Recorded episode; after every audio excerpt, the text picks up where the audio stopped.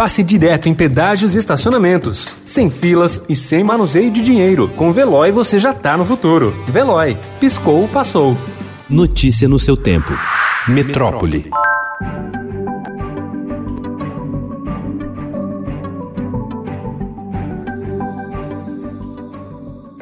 Para quem vê de fora, trata-se de mais um prédio espelhado, recheado de lajes comerciais e escritórios. Mas nem sempre se trata disso. Praticamente padrão no setor corporativo, o uso de vidro reflexivo na fachada tem ganhado espaço em edifícios com apartamentos, especialmente nas regiões em que os pele de vidro já são predominantes, como no entorno do Itaim Bibi, na zona sul paulistana. E vai chegando aos poucos a outras áreas do estado, tanto na capital paulista quanto no litoral. Uma rave com cerca de 3 mil jovens acampados em um sítio foi interrompida pela Polícia Militar na manhã de ontem em Sorocaba, interior de São Paulo. Os frequentadores não usavam máscaras, consumiam bebidas alcoólicas e dançavam ao som de músicas eletrônicas animados por DJs. Esse tipo de festa, que provoca grande aglomeração de pessoas, está proibida em todo o estado de São Paulo, devido ao aumento de casos de Covid-19.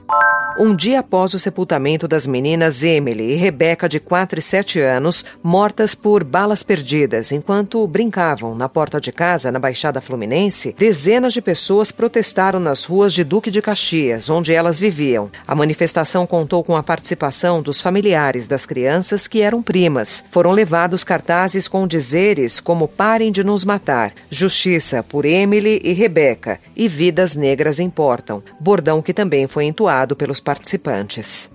Era pouco antes das 10 horas de uma manhã ensolarada e quente de fim de novembro. Fazia quase uma hora que tínhamos zarpado de uma marina em Paraty navegávamos na Baía de Ilha Grande, litoral sul do Rio. Os olhos do veterinário Elitiene Santos Neto e do biólogo Rafael de Carvalho estavam grudados no mar, tentando identificar uma nadadeira, um bico comprido, uma cabeça. Era o retorno a campo após um longo período por causa da pandemia. De repente, a excitação tomou conta. Naquele 24 de novembro, pela primeira vez para a ciência, um grupo de cientistas avistava de modo consistente, com registros fotográficos e observações observação por mais de uma hora uma população de toninhas na região de Paraty. Não à toa são chamadas de golfinho invisível. A pequena espécie é considerada criticamente ameaçada de extinção pelo Ministério do Meio Ambiente e é muito difícil de ser observada. O Estadão presenciou o momento com exclusividade. Notícia no seu tempo. Pegando a estrada ou só indo no shopping? Com o Veloy você já está no futuro e passa direto em pedágios e estacionamentos, sem filas, sem contato e sem manusear dinheiro. Aproveite 12 mensalidades grátis e peça já o seu adesivo em veloi.com.br.